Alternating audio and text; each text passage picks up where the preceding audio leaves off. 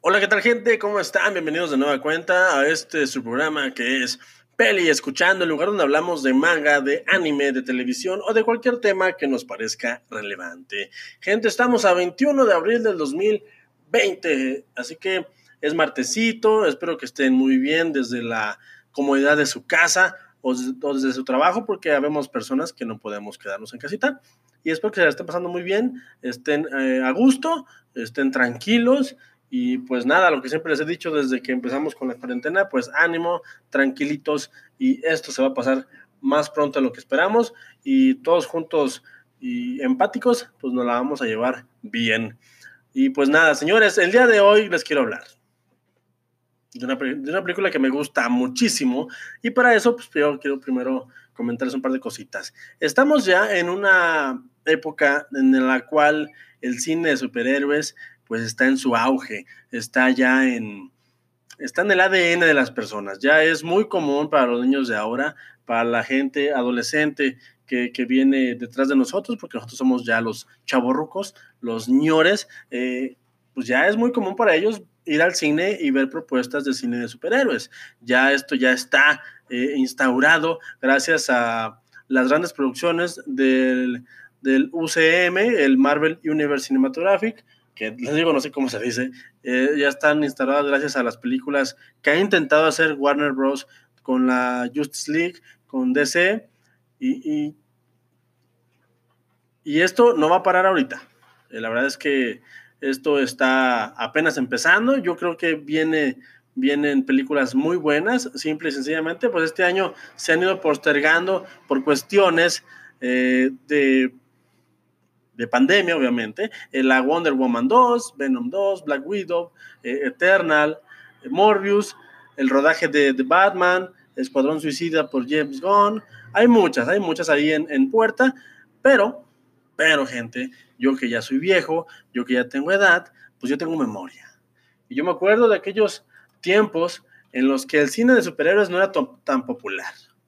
Nada popular. Era, sí, era, era muy, muy, muy de nicho era nada más para aquellos que gustábamos de ver gente en mallas y con los calzones de fuera, porque así era, la verdad. Eh, si no, vean nada más ahí el, traje de Superman de sus inicios. Ahorita ya están muy acostumbrados al traje que no trae sus truzas por fuera, pero antes era así. Incluso Batman usaba los chones por fuera. Gente, búsquenlo eh, para que vean que no les estoy mintiendo.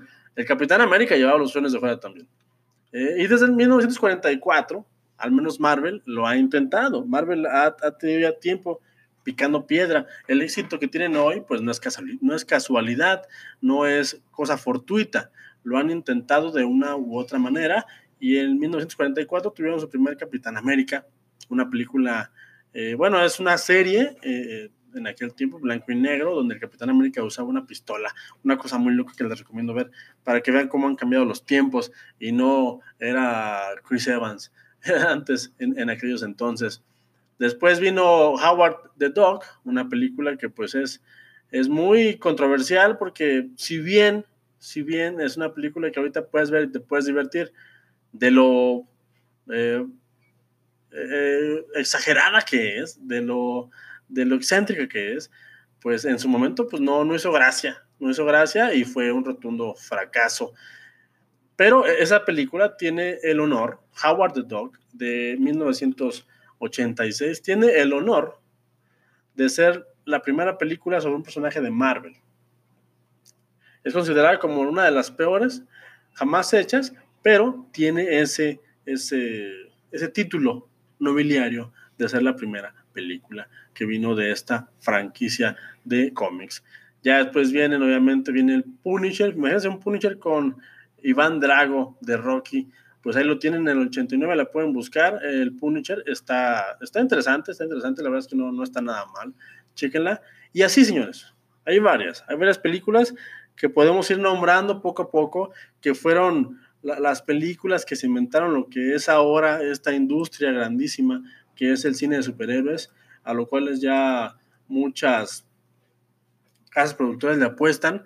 Hay muchas películas ahí, pero, pero, el día, el día de hoy lo que me tiene aquí es una película de estas que inició, que se llama Blade 2. ¿Por qué no Blade 1? Pues ¿por qué no? Porque es mi programa, yo empiezo por la 2. Ya después hablaré de la 1. Pero en 1998 llegó a los cines Blade con Wesley Snipes. Y la verdad es que es una gran película. Es una gran película. Eh, Blade fue una clara propuesta de Marvel para recuperar su prestigio cinematográfico ante una serie de circunstancias que hacían prácticamente inviable adaptar cualquier, cualquiera de sus pesos pesados. ¿Y quién es Blade? Pues Blade es un, es un cazador de vampiros. Es el caminante diurno porque es un vampiro que es hijo de un, vampiro y una, una no vampiro, una mortal, como se dice en estos argots.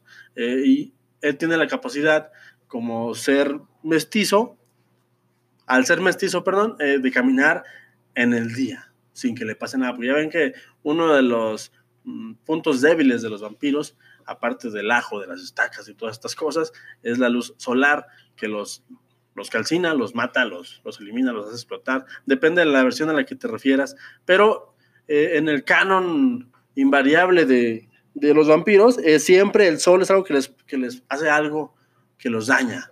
Y si no vean a Edward Cullen, que lo hace brillar y lo hace ver un poco ridículo. Pero bueno, esa es otra historia. Vamos a hablar de eso. Hoy estamos para hablar de el vampiro posiblemente más cool, más, más buena onda, el vampiro que quieres que sea tu amigo, aunque él no te pele para nada, el vampiro que interpreta a Wesley Snipes. Es un, un personaje que le, queda, le quedó en su momento, en el 98, le quedó súper bien.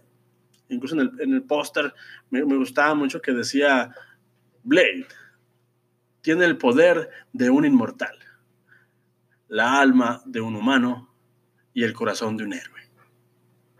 Eh, bastante decente. La película es muy oscura para su, para su target. Si se puede decir que es una película de superhéroes, pero es una, es una película bastante, bastante fuerte. De hecho, me, atrevo a decir que es clasificación C porque trae escenas de sexo y trae mucha sangre. Entonces, la verdad es que Blade eh, llegó y, y, gustó bastante gustó bastante por toda esta estética eh, de, cuero negro, de, de, cyberpunk un poquito, esta estética en la cual los antros eran donde los vampiros se juntaban a beber sangre de sus víctimas y las víctimas lo hacían encantados. E, e, estaba muy locochona Blade, pero, pero, pero esa la voy a dejar para otro día porque Blade me parece para mí una de las piedras angulares no nada más de, del universo cinematográfico Marvel, sino de una, un género que, está hoy, 2020, eh, puesto y se ha ganado su lugar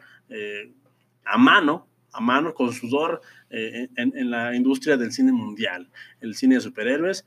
Y por eso la voy a dejar para otro día, porque tiene, tiene sus cositas que comentar. Pero señor, el día de hoy estamos aquí para comentar Blade 2, dirigida por mi compadre, mi hermano, mi amigo del alma, el señorón Guillermo del Toro, interpretada por Wesley Snipes. Y creo que ya con eso puedo resumir lo que es. Dentro, intro.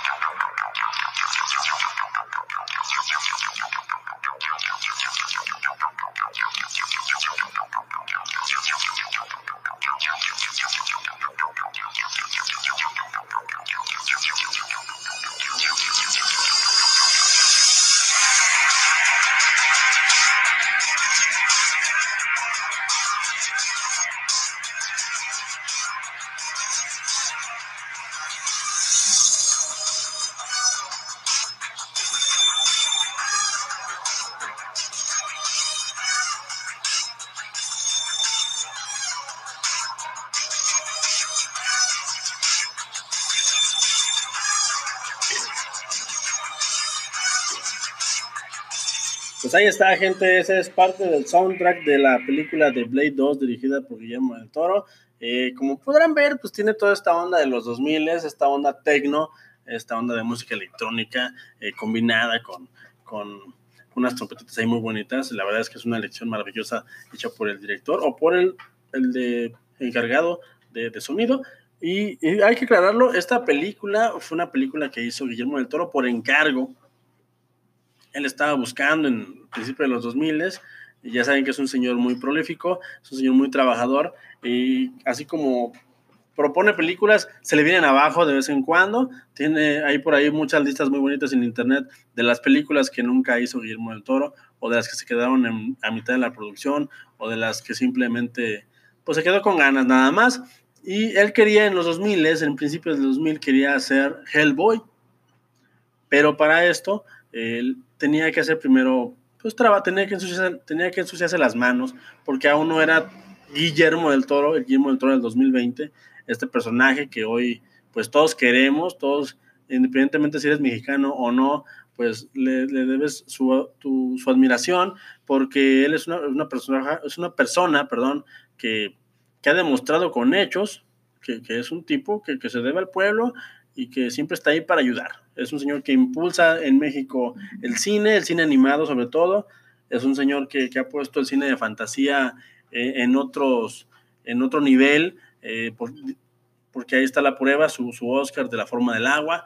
Eh, el señor ha hecho que se voltee a ver este género eh, a base de esfuerzo y buen cine. Es un, es un personaje digno de, de, estudiar y para todos los que nos gusta el cine y para todos aquellos que, que somos adeptos a este tipo de, de medios, pues es un personaje que, que siempre estamos ahí al pendiente de lo que hace porque siempre vale la pena, siempre vale la pena lo que, lo que él anda haciendo y, siempre vale la pena checar, checar qué nos tiene que decir.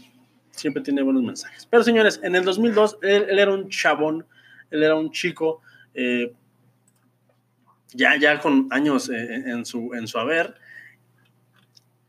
y venía, venía de hacer El Espinazo del Diablo, una película que hizo en España que también es muy buena, si no, si no la han visto, se la recomiendo.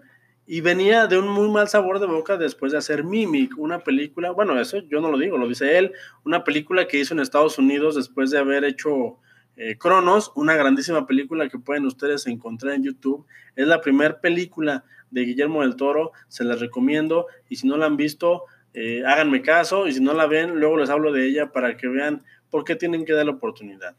Hace Cronos, eh, mi, eh, mi hermano, mi compadre Guillermo del Toro, y después se va a Estados Unidos, lo jalan, porque les gusta la, la ondita que trae, hace Mimic, pero se da cuenta de que trabajar en una industria tan grande y mover tantos engranes y estar, estar en las manos de varios productores, pues no es cosa fácil. Se da cuenta, topa en duro con la realidad de que es muy complicado llevar a a buen puerto tu visión porque se interponen muchos filtros en una, en una producción que cuesta muchísimo dinero. De, ahí creo que viene la espinita para después hacer lo que él hace, el cine de su autoría. Si, pueden, si pueden ustedes ver sus películas, eh, se darán cuenta que no es cualquier director de cine, es un director que lucha y empuja por hacer las cosas a su manera. Y creo que eso se lo debemos a Mimic y a la cumbre escarlata, porque se ha dado de topes con, una industria que no entiende a veces la visión que él trae. Y antes de hacer Hellboy, le decían, pues sabes que, bueno, yo imagino la junta, ¿no? Bueno, te vamos a dar chance de hacer Hellboy, pero primero demuéstranos que puedes hacer cine de acción y cine de este tipo de géneros, porque sabemos, porque en el 2002, en el 2001, aún no era popular el cine de superhéroes. Todavía faltaba muchísimo para que explotara todo esto con Iron Man en el 2008. Todavía faltaban 6, 7 años. Sí, por ahí andaba a lo mejor un, un Spider-Man de Sam Raimi. Eh, por ahí andaba X-Men de Brian Singer. Pero no era el cine como tal que, que, es ahorita. O sea, sí había dos que tres personajes, pero aún no estábamos todos eh, apostándole a este cine. Al menos toda la gente que tenía dinero, pues no, no lo hacía definitivamente. Y dijo, va, me la aviento. Órale.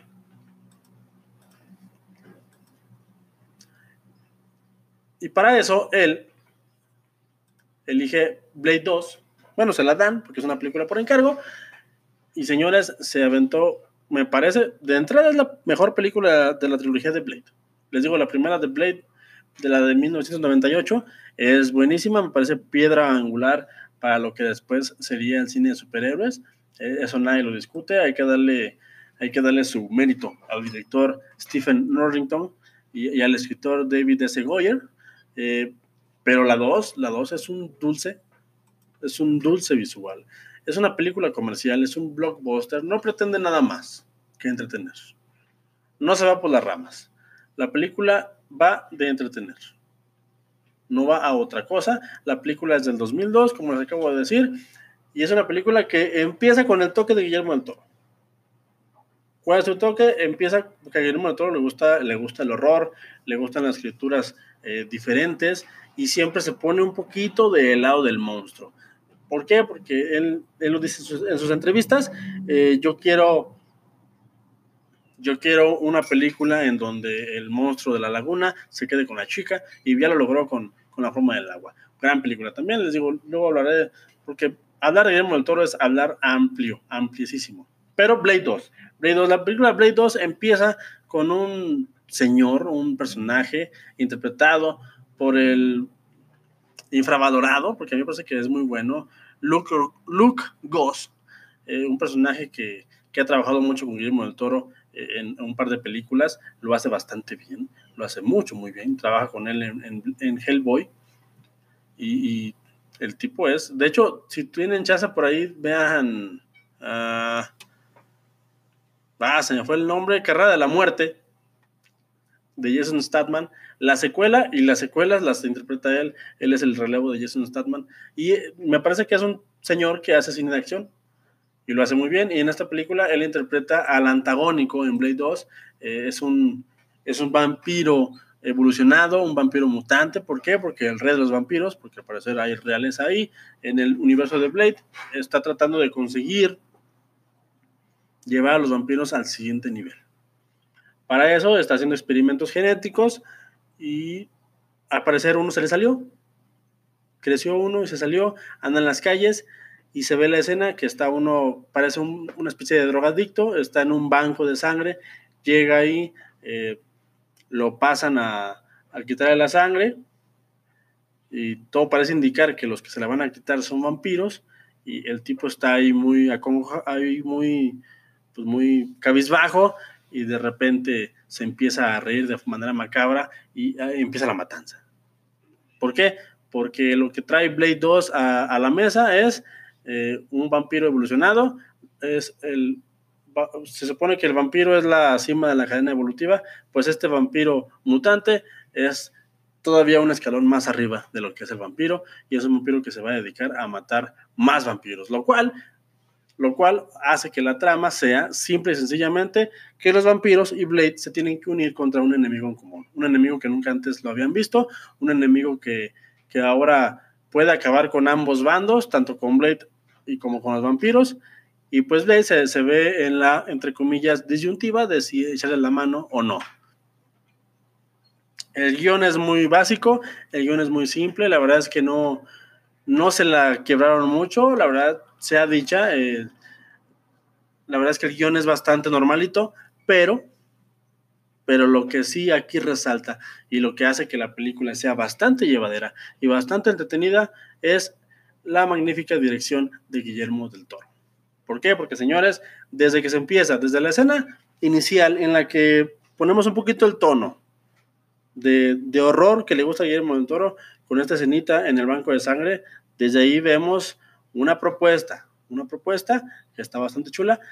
Acto siguiente, cortamos a los créditos a esta bonita música techno, donde empiezan los créditos, donde aparece esto de protagonizada por Wesley Snipes, por Chris Christopherson, Ron Perlman, Leonor Varela, todo eso, Norman Redus.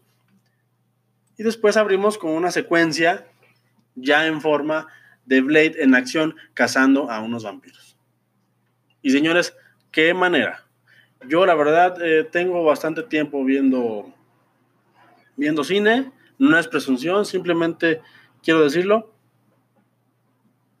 Y pocos, pocos usan el CGI como lo usa Guillermo del Toro. Pocos, gente.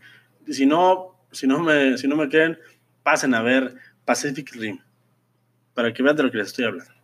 pocos usan el CGI como Guillermo del Toro. Y CGI en esta película, el CGI, perdón, y Guillermo del Toro usa el CGI en esta película de manera espectacular. Yo escuché por ahí en una entrevista que, que él quería hacer esta película con un estilo anime, y lo cual le quedó chulísimo. La verdad es que desde la secuencia inicial vemos que hay acrobacias que hace Blade que obviamente pues, ningún, ningún mortal podría hacer, eh, que solamente podría hacer un doble de riesgo con unos cables, pero quedarían un poco raras.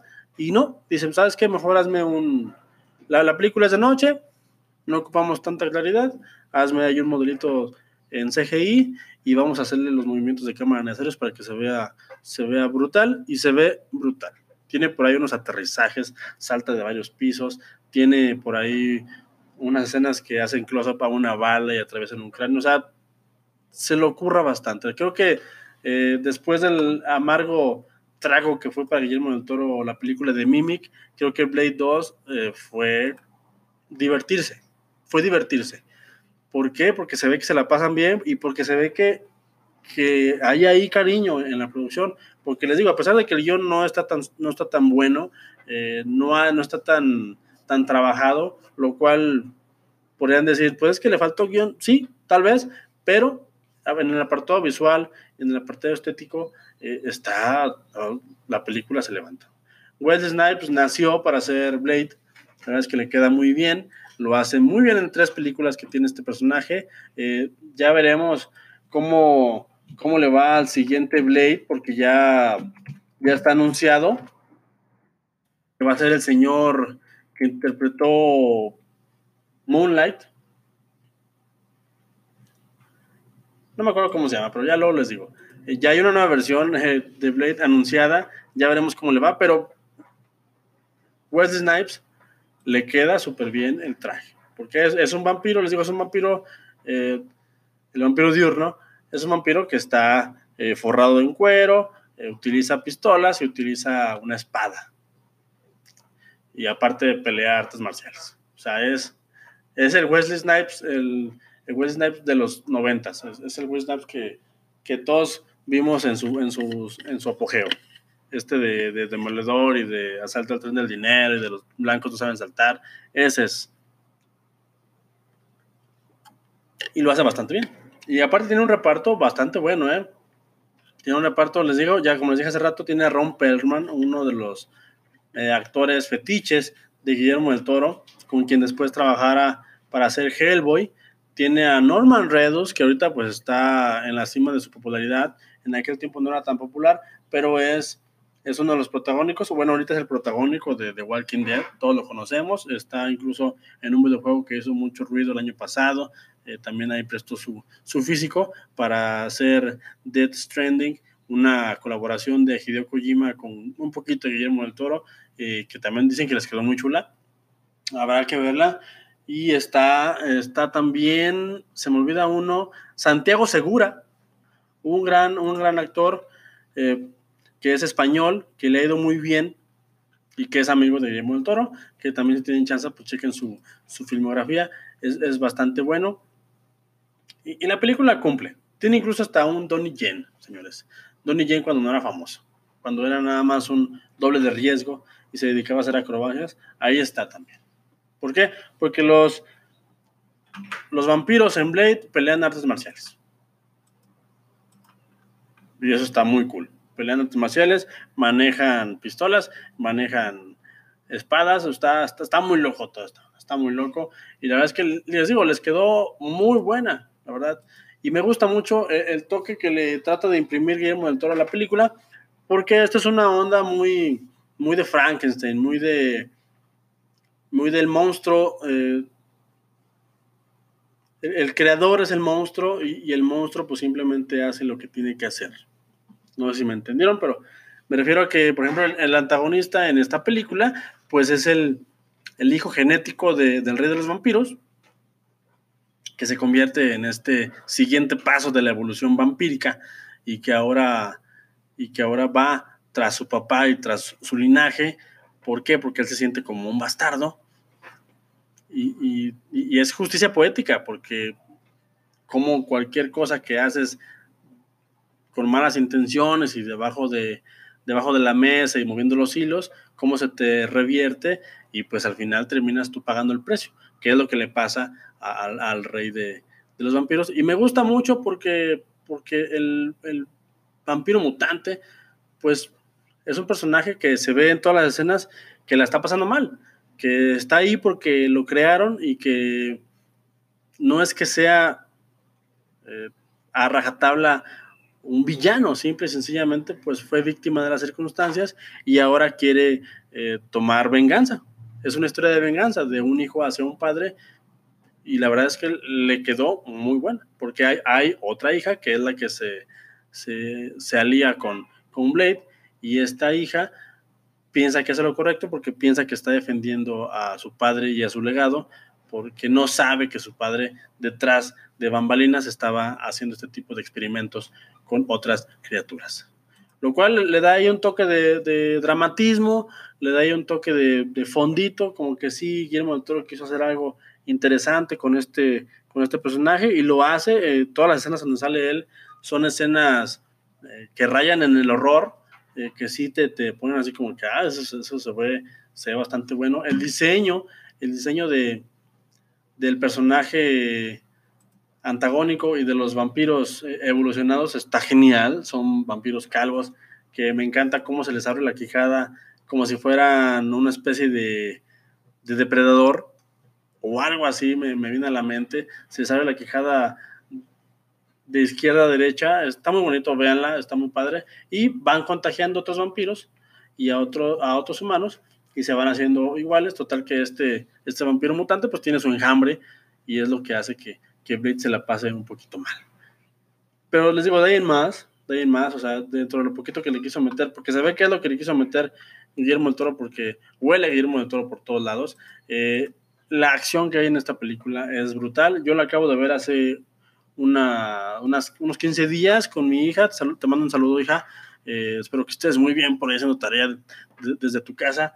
También le mando un gran saludo a mi esposa, a la cual amo mucho y que le digo otra vez que nos va a ir muy bien. Eh, la acabo de ver hace poquito. Les digo, la acabo de ver hace 15 días, 3 semanas más o menos. Y es una película que tiene ya 18 años y que estamos a 2020 y que se ve que ha envejecido muy bien. Muy bien. ¿Por qué? Porque los efectos que le meten están súper bien cuidados y eso ha hecho que aún hoy no se vean desfasados de lo que, de lo, de lo que estamos acostumbrados. Guillermo del Toro definitivamente es un grande del cine es una persona a, la que hay que seguir la pista y todas sus películas hay que verlas. Ya hablaré yo poco a poco de sus, de sus propuestas, pero esta en especial es una gran opción para cuarentena, es una gran opción para que se la pasen en casita, para que vean vampiros peleando con artes marciales y para que vean cómo se hace la acción. ¿Cómo se hace, gente? ¿Por qué? Porque Guillermo el Toro es mexicano y los mexicanos también sabemos hacer películas de acción. Lo dicho, es una grandísima película. Véanla, eh, se las recomiendo. Si no la han visto y si ya la vieron, véanla otra vez para que vean que no ha envejecido nada mal. Y pues nada, gente, por mi parte es todo. Se me fue el segmento de volada. Eh, ya nos veremos el jueves en el siguiente segmento. Ya veremos de qué, de qué vamos a hablar. Pero por lo pronto, la primera recomendación de esta semana es Blade 2 del 2002 de Guillermo del Toro. Y pues nada, gente, yo soy el pibe. Y recuerden, que no importa lo que yo les diga, lo importante es que ustedes se formen su propia opinión. Hasta la próxima.